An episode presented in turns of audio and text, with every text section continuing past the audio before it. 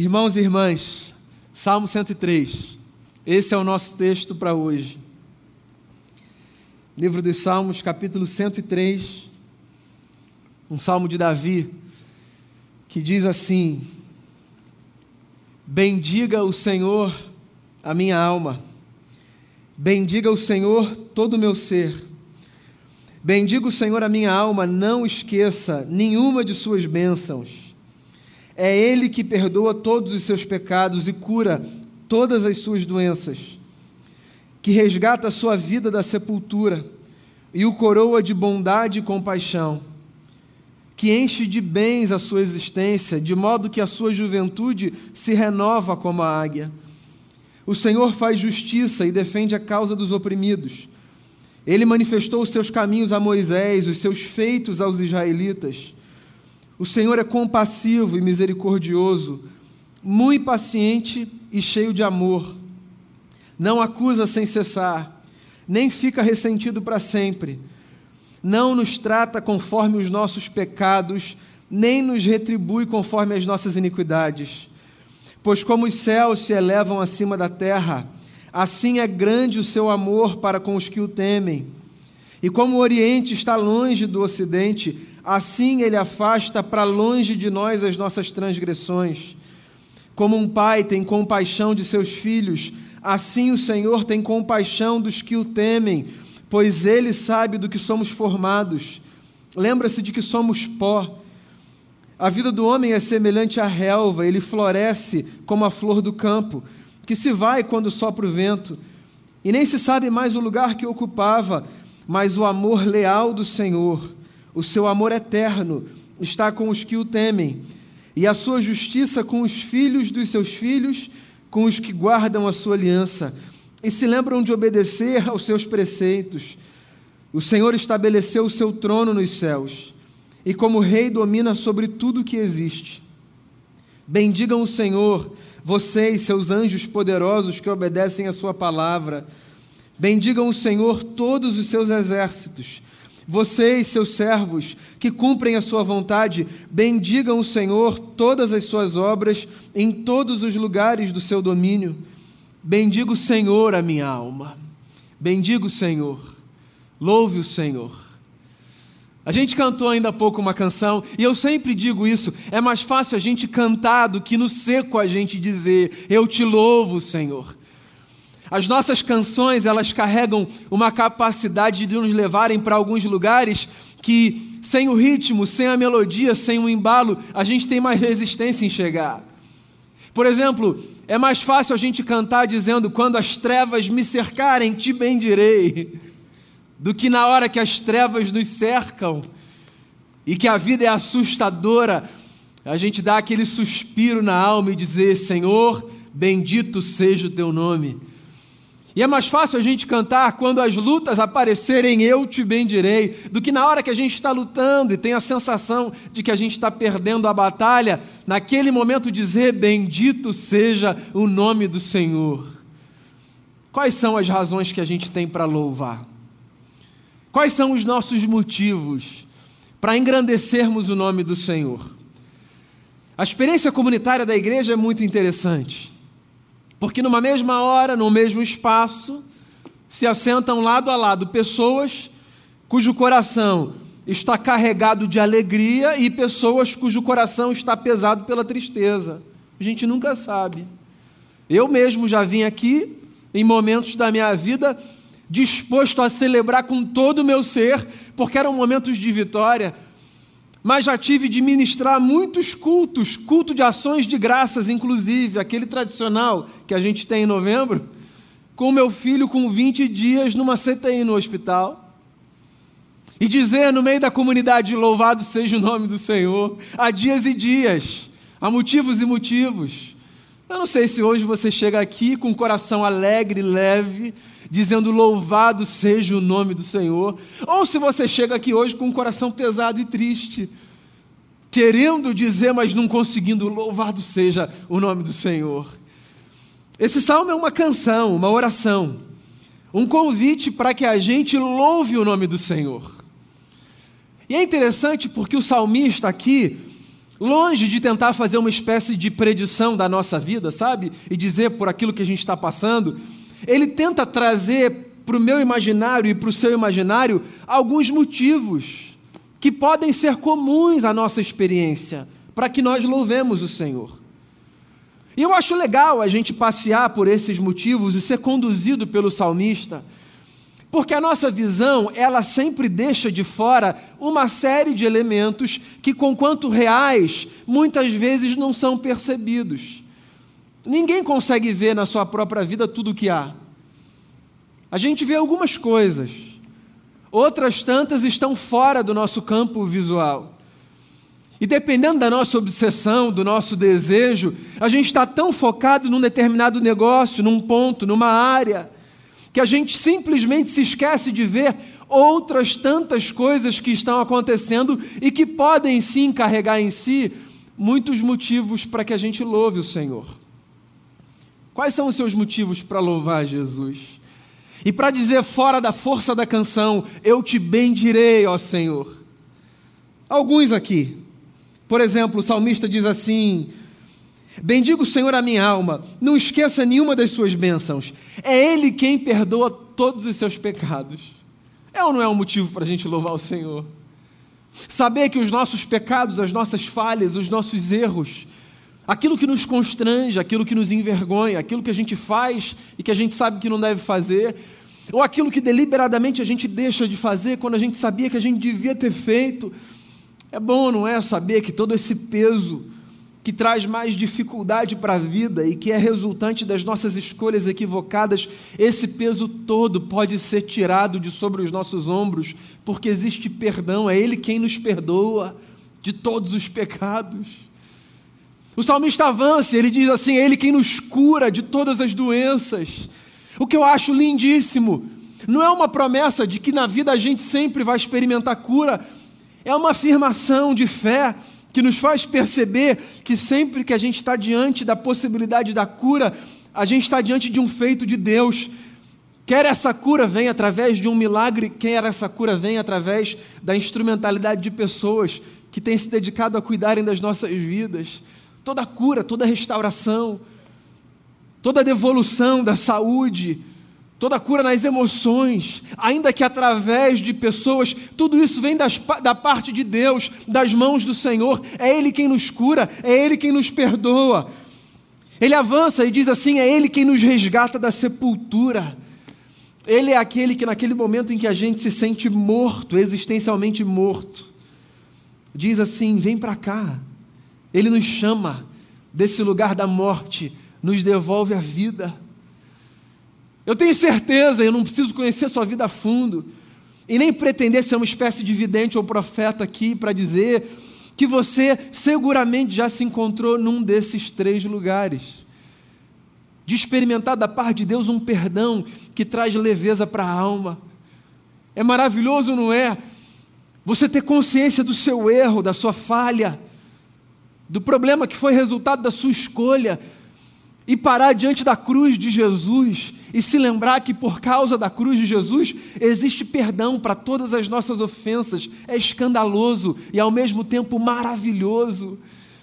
A gente saber que ninguém precisa viver amarrado ao peso do pecado. O pecado traz para a gente um peso muito ruim, né? É muito ruim você viver com essa sensação de que você falhou diante de Deus. Por outro lado, é maravilhoso você saber que esse Deus contra quem a gente peca sempre nos acolhe com graça, com misericórdia, com bondade. Por exemplo, das histórias que Jesus contou, a história que mais me fascina é a história do pai maravilhoso que tem dois filhos perdidos, a parábola que a gente conhece como a parábola do filho pródigo. E das muitas cenas impressionantes daquela história que Jesus contou, a cena que mais cativa o meu coração é aquela na qual Jesus, ao narrar essa história, diz que o pai, quando vê o filho voltando para casa, tendo vivido com os porcos, ele corre na sua direção e ele o abraça. Esse momento é o símbolo da experiência do perdão, um Deus puro que nos acolhe na nossa sujeira. É escandaloso, não é? É maravilhoso, não é? entender perdão significa estar diante desse fato escandaloso. Deus puro, santo, imaculado, nos acolhe na nossa sujeira, na nossa vergonha, nos abraça. Deus não é desse pai que, quando vê um filho sujo vindo na sua direção, diz: Oh, cinco minutinhos, vai tomar um banho, depois a gente conversa. Deus é esse pai apaixonado pelo retorno dos seus filhos, que, quando tem consciência de que a sua presença precisa existir ao lado da presença desse pai, voltam para casa e correm na sua direção para experimentar o perdão maravilhoso de Deus. Louve ao Senhor, porque há perdão para você, sempre há perdão para você. Aquele dia pesado, aquele dia difícil, que a gente tem vergonha, sabe, de olhar diante do espelho, de ter de conversar com aqueles olhos que a gente vê, saber que Deus nos perdoa, isso é tão escandaloso que tem gente que rejeita, sabia? Tem gente que diz assim: não é possível, não mereço. Sim, sim, não tem a ver com merecimento, tem a ver com graça, com quem Deus é. Louve ao Senhor, Ele nos perdoa de todos os nossos pecados, todos os nossos pecados. Deus sempre nos amará, sempre nos acolherá. E Ele nos cura, e nos cura de tudo que é possível ser curado. Ele pode restaurar a nossa saúde emocional, relacional, física. Toda a cura vem de Deus. Sempre que você se depara com a potência da vida e sempre que a vida é devolvida a você, volto a dizer, seja através de um milagre dos céus, seja através de um profissional de saúde que cuida de você, você pode olhar e dizer: Obrigado, Senhor, porque quer diretamente ou indiretamente vem das tuas mãos porque o teu nome é Rafá, Deus que cura. Louva o Senhor, é Ele quem te cura de todas as doenças. E é Ele quem cerca você com benignidade e compaixão e traz você de volta da sepultura, porque quando a gente tem aquela sensação de que acabou, porque a nossa experiência é uma experiência de esgotamento, Ele é esse Deus que nos chama e nos toma pela mão e que, da mesma forma que literalmente chamou Lázaro da sepultura, dizendo: Lázaro, venha para fora, nos chama dos nossos sepulcros existenciais, os dias de morte, vale de sombra da morte. Todo mundo tem dia assim, não é só você, não. Não é só você que tem dias assustadores, não, todo mundo tem. Mas você lembra da canção do mesmo Davi, né? Foi o mesmo poeta quem disse Ainda que eu ande pelo vale da sombra da morte, tu estás comigo. Sempre com a gente, sempre do nosso lado, sempre nos acolhendo, sempre nos acompanhando, sempre cuidando da nossa vida. Como a gente não vai louvar o Senhor? Bendiga o Senhor, é o que diz o poeta. Ele cerca a nossa existência de bens. Está aí um tema sensível para falar na igreja. Esse tema é um tema que foi tão desgastado, esticado, torcido Virou uma caricatura tão assustadora. Esse negócio de dizer que Deus vai nos dar bens, Deus vai nos fazer prosperar. Esse negócio foi tão desgastado que a gente correu para o outro extremo. A gente não fala mais disso. Sob o risco de chamarem a gente de ó esse povo aí, ó, da prosperidade. Pera lá. Para a gente se proteger dessa loucura de achar que Deus está com a gente a partir da quantidade de bens que a gente tem, a gente não precisa correr para o outro extremo, que é o de achar que aquilo que vem da parte do Senhor e que é material não é importante. Está aqui no texto, o salmista diz: Ele cerca a nossa vida de bens não significa dizer que Ele vai nos dar do que há de melhor e de que nós seremos pessoas ricas e prósperas dentro dessa perspectiva, mas significa dizer que Ele se preocupa também com aquilo que é importante para a nossa vida e que tudo que para nas nossas mãos, quer seja como resultado do nosso próprio trabalho ou como resultado da generosidade de terceiros, tudo isso é dádiva dos céus. Sim, Ele nos cerca de bens, cuida da gente demais. O pão que vem para a nossa mesa, mesmo que seja resultado do nosso trabalho, ele vem como resultado da graça de um Deus que não nos desampara. A roupa que a gente compra para se vestir, a viagem que a gente faz para descansar com a família, os avanços na vida, as conquistas, tudo isso é resultado de suor? De muito suor. às vezes, da generosidade de gente que nos momentos difíceis se organiza para abençoar a nossa vida? Sim. A eles nós devemos o nosso obrigado, sem sombra de dúvida. Mas, em última instância, quer seja o nosso trabalho, quer seja a generosidade de terceiros, em última instância, tudo que a gente tem é fruto do cuidado de Deus sobre a nossa vida. Então, tenha você pouco ou muito, pelo que você tem, de graças. Jesus nos ensinou a fazer isso. Lembra? diante de uma multidão de 12 mil pessoas, com cinco pães e dois peixes. Antes de repartir aquela comida, Jesus deu graças ao Pai, dizendo: Pai, muito obrigado por esses cinco pães e dois peixes. Porque a gente não deve agradecer só quando a gente tem muito para receber.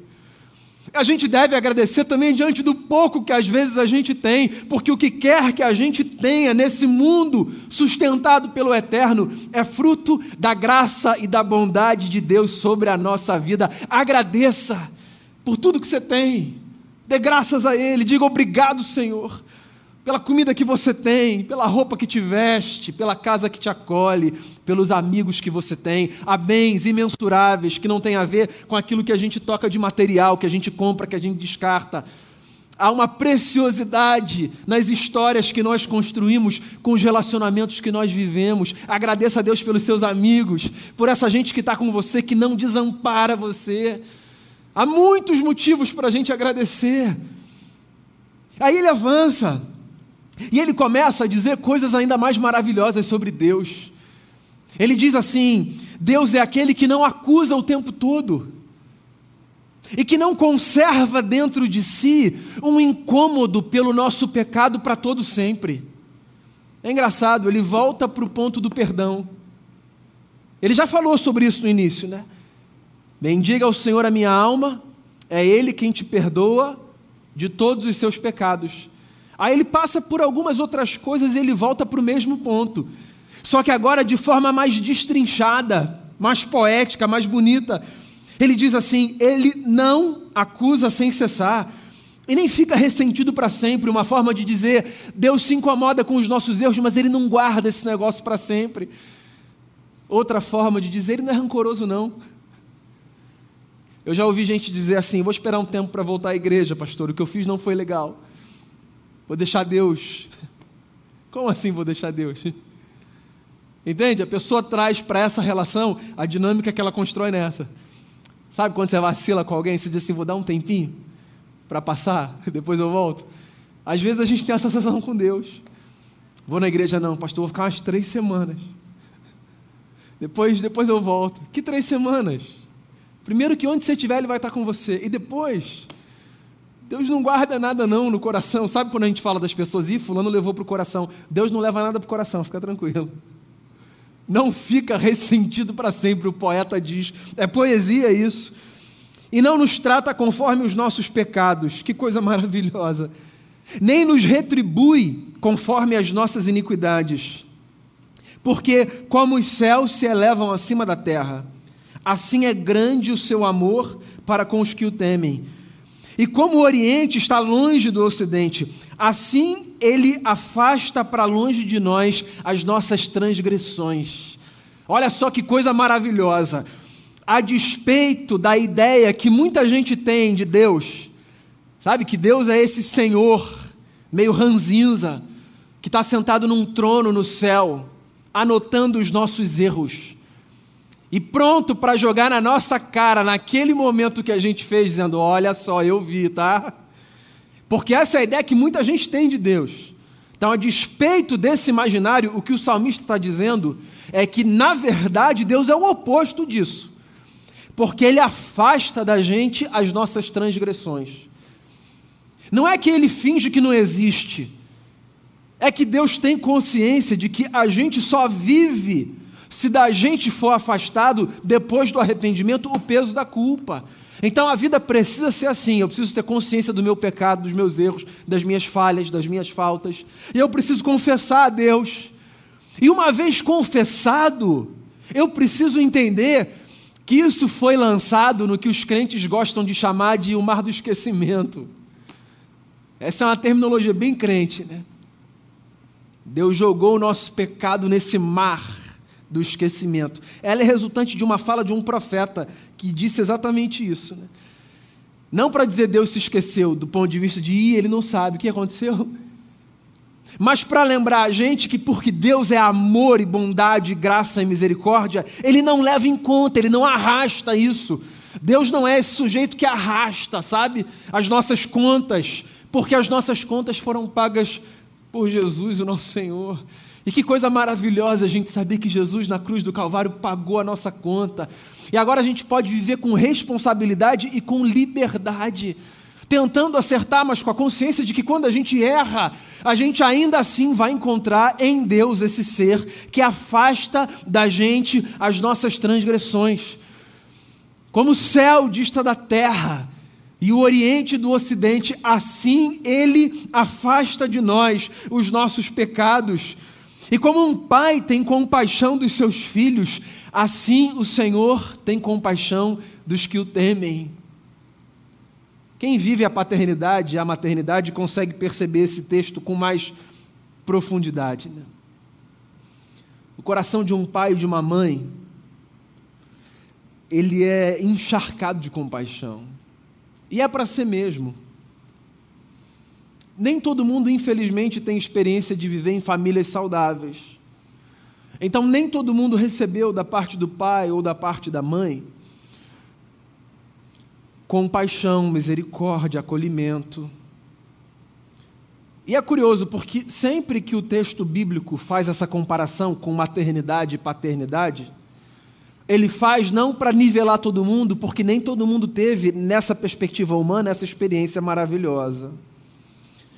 Mas o texto fica claro para todo mundo, é como se os textos dissessem assim: quer você tenha tido o melhor pai e a melhor mãe, quer não, Pensa no seguinte: Deus é tão maravilhoso que Ele é infinitamente melhor do que qualquer experiência de paternidade ou maternidade que a gente possa ter desfrutado. Então, quer você conheça isso por experiência própria, quer você saiba disso por ouvir de terceiros, é, tem pai e tem mãe que são maravilhosos. A verdade é a mesma para todo mundo: Deus é melhor do que o melhor pai e a melhor mãe. E se um pai e uma mãe têm compaixão pelos seus filhos, que dirá o Senhor sempre se compadece de nós? Que no português bem claro significa que Deus sempre está pronto para acolher você, sempre. Então não fuja dele, não corra dele, corra para ele, vá para os seus braços, vá ao seu encontro, desfrute desse escândalo que é a graça de Deus, que sempre traz a gente para perto e nos dá a possibilidade de viver com uma lembrança, que é a última lembrança aqui do salmista. Ele diz assim: a vida do homem é como a relva, breve, passageira. A gente está aqui numa hora, outra gente não está. O amor de Deus dura para todo sempre. É interessante porque é como se ele estivesse dizendo assim: se isso aqui passa rápido, e se a gente sempre vai ter o amor do Senhor à nossa disposição, e se a gente viver isso aqui que é rápido, imerso nesse amor? Será que isso aqui que é rápido, ainda que passageiro, não tem mais chance de carregar o peso e a leveza dessa eternidade? E se a gente entender que Deus não é aquele de quem a gente precisa fugir, mas aquele para quem a gente deve correr. Justamente por isso, porque Ele nos perdoa, nos ama, nos acolhe. E se a gente entender que a nossa vida, contraditória e difícil que seja às vezes, ela deve ser vivida a partir da perspectiva da gratidão, da bênção e do louvor. Será que isso daqui, que é tão fugaz, não vai ficar mais interessante? Bendiga minha alma ao Senhor. Bendiga o Senhor. Louve o Senhor. Por quê? Ah, tem tanta coisa, tanta coisa. Tem o pecado que é perdoado. tem a cura oferecida, tem a compaixão que nos sustenta, tem a força que Ele nos devolve quando a gente acha que a gente está na sepultura. E tem tanto mais, né? Tem tanta bênção que a gente recebe da parte do Senhor. E porque a vida é assim, sabe qual é a verdade? A gente passa, desfruta e às vezes nem se dá conta de que aquilo que a gente desfrutou passando rápido, correndo, aquilo é fruto do amor de Jesus pela gente, sempre atrás da gente, sempre nos conduzindo, sempre dizendo para mim e para você essa verdade básica: existem ou não existem muitas razões para a gente louvar. Então, quando o dia for bom, meu irmão, minha irmã, cante a canção, eu te bendirei, ó Senhor, eu te bendirei. Eu te bendirei, teu glorioso nome eu bendirei. Mas quando o dia não for legal, acredite, você também pode cantar a canção Eu te bendirei, ó Senhor. Eu te bendirei, eu te bendirei, ó Senhor. O teu glorioso nome eu bendirei. Porque no dia bom e no dia mal, a gente sempre tem muito motivo para dizer ao Senhor: muito obrigado. E eu queria que a gente encerrasse esse culto e começasse essa semana construindo uma espécie de altar de gratidão Senhor. Essa é aquela parte da celebração e da mensagem que eu chamo você para participar comigo. Aí do seu lugar, fica tranquilo que eu não vou apontar para ninguém não. Eu queria que você participasse comigo, respondendo aí do seu lugar ao seu Deus e Pai em oração, pensando: pelo que você pode louvar o Senhor hoje? Qual é o seu motivo de gratidão? Pelo que hoje você pode dizer, Senhor, eu te louvo. Não precisam ser apenas as coisas maravilhosas que têm acontecido. Você pode, inclusive, louvar a Deus pelos desafios que, de alguma forma, têm contribuído para que você cresça na graça e no conhecimento de Jesus. Entre os salmos há alguns que nos encorajam a fazermos exatamente isso. Entrarmos pelas portas do templo com ações de graças. E pelos átrios passarmos com hinos de louvor, rendendo a Ele graças e bendizendo o seu nome. Eu queria encorajar você a fazer uma oração aí onde você está e a dizer ao Senhor: Senhor, nessa noite eu quero te bendizer por. E aí você continua do jeito que você quiser, mas tem um tempo. Coloque sua vida diante do Senhor. Talvez seja a primeira oração que você vai fazer nesse dia. Não tem problema nenhum. Se for, então faça. Converse com seu pai. Se você já tiver feito outras orações ao longo desse dia, faça mais uma. Coloque a sua vida diante do Senhor e peça a Ele para tornar os olhos do seu coração, dia após dia, sensíveis àquilo que Ele tem feito, porque isso torna a nossa vida muito mais leve, acredite nisso.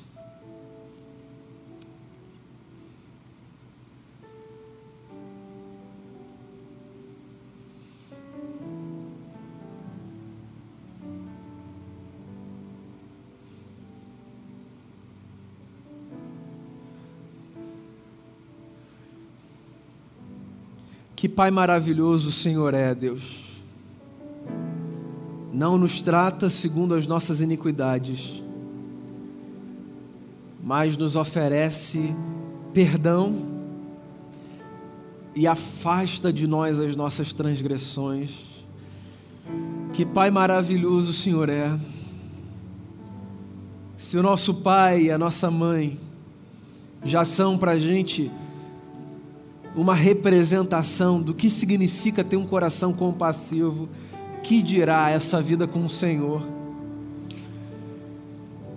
Se a gente já experimenta amor nessas relações de ternura intra-humanas que a gente vive, onde todo mundo é falho, todo mundo erra, que dirá nos teus braços um Deus que é santo? Obrigado, Senhor Obrigado por estar com a gente. Obrigado por cercar a gente de bens.